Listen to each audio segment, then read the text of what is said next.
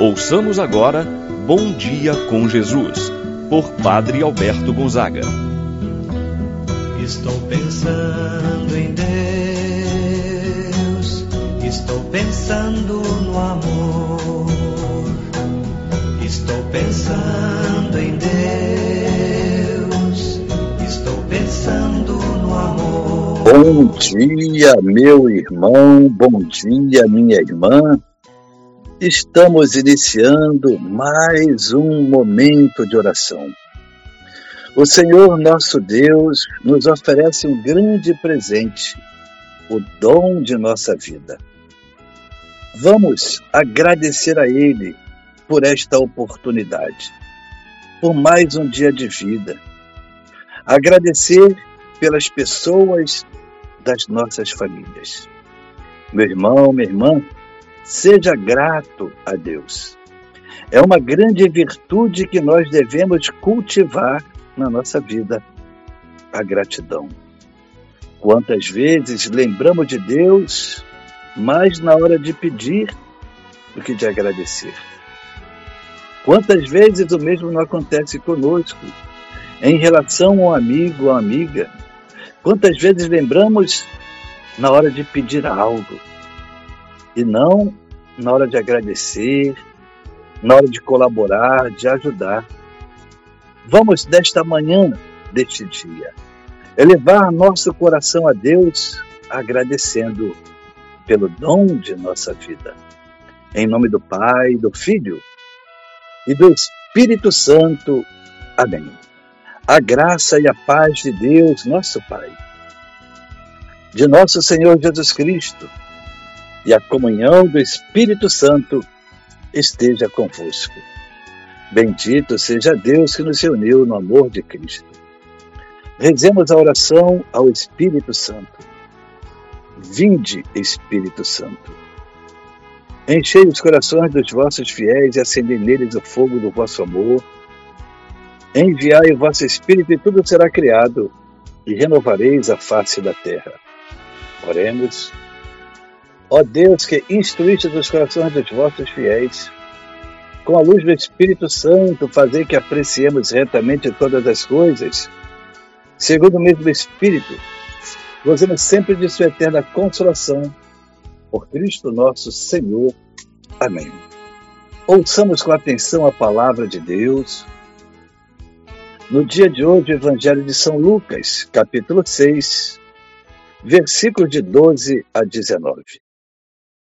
Naqueles dias, Jesus foi à montanha para rezar e passou a noite toda em oração. Ao amanhecer, chamou seus discípulos e escolheu doze dentre eles, aos quais deu o nome de apóstolos. Simão, a quem impôs o nome de Pedro, e seu irmão André, Tiago e João, Felipe Bartolomeu, Mateus e Tomé, Tiago, filho de Alfeu, e Simão, chamado Zelota, Judas, filho de Tiago, e Judas Iscariotes, aquele que se tornou traidor. Jesus desceu da montanha com eles e parou num lugar plano. Ali estavam muitos dos seus discípulos e grande multidão de gente de toda a Judéia e de Jerusalém, do litoral de Tiro e Sidônia. Vieram para ouvir Jesus e serem curados de suas doenças. E aqueles que estavam atormentados por espíritos maus também foram curados.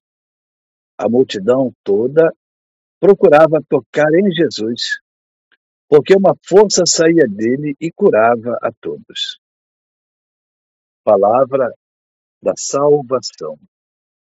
Glória a vós, Senhor. Grande lição Jesus nos dá com o Evangelho que nós acabamos de ouvir. Antes de tomar uma decisão, Jesus coloca-se em oração, em comunhão com o Pai. Diante de uma decisão importante que você deve tomar. Coloque-se em oração. Esta foi a atitude de Jesus. Jesus sobe a montanha para rezar e passa a noite inteira em oração. A montanha é o local da oração, do encontro com Deus. A montanha, no mundo bíblico, era o lugar simbólico desse encontro com Deus. Assim, portanto, meu irmão, minha irmã, precisamos saber que a oração é o combustível para a nossa fé, para nossa espiritualidade.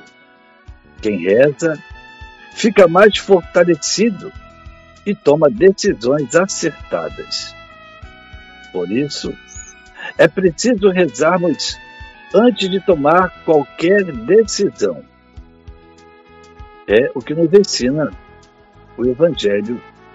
E Jesus assim o fez antes de escolher os doze apóstolos. Jesus se prepara com a oração para escolher esses doze homens que seriam seus colaboradores mais diretos. Os apóstolos foram escolhidos dentre os discípulos de Jesus para seguir Jesus mais de perto, ser seus auxiliares, seus colaboradores na missão. A messe é grande e precisa de operários, constatou Jesus.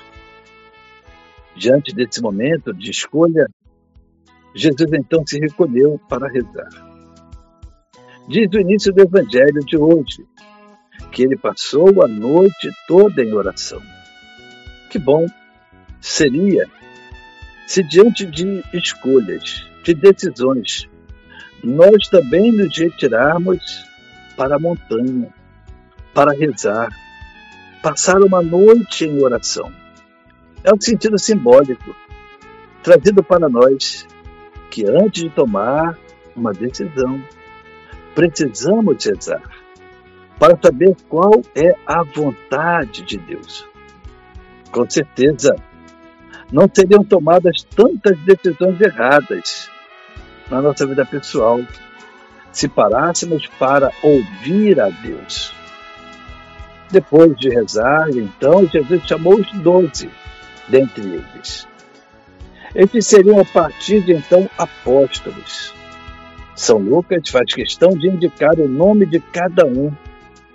Vemos que eram pessoas bem distintas umas das outras.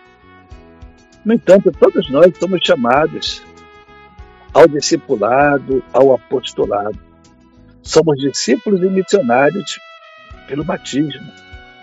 Somos, portanto, então, discípulos de Jesus Cristo. Temos uma missão, um apostolado a cumprir na messe do Senhor Jesus. Meu irmão, meu irmão, o grupo dos apóstolos era diverso. Pescadores, homens que trabalhavam no serviço braçal, pessoas simples. Havia também pessoas cuja profissão não era tão bem vista. Por exemplo, Mateus, cobrador de impostos. Termina o evangelho de hoje dizendo que muitas pessoas iam ao encontro de Jesus o motivo de ir ao encontro de Jesus era ouvir os seus ensinamentos e serem curados por eles. Assim seja. Pai nosso que estais nos céus, santificado seja o vosso nome. Venha a nós o vosso reino. Seja feita a vossa vontade, assim na terra como no céu. O pão nosso de cada dia nos dai hoje, perdoai-nos as nossas ofensas, assim como nós perdoamos a quem nos tem ofendido. Não nos deixeis cair em tentação, mas livrai-nos do mal. Amém. Ave Maria, cheia de graça, o Senhor é convosco. Bendita sois vós entre as mulheres, e bendito é o fruto do vosso ventre, Jesus.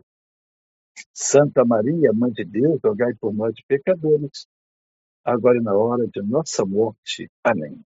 Santo anjo do Senhor, meu zeloso guardador, se a ti me confio a piedade divina, sempre me rege, me guarda, me governa, ilumina. Amém. Meu irmão, minha irmã, receba a bênção de Deus em sua vida. O Senhor esteja convosco, Ele está no meio de nós. Abençoe-vos Deus Todo-Poderoso, Pai, Filho, Espírito Santo, Bênção sobre vós e permaneça para sempre. Amém. Tenha um abençoado dia, meu irmão e minha irmã. Permaneça na paz do Senhor.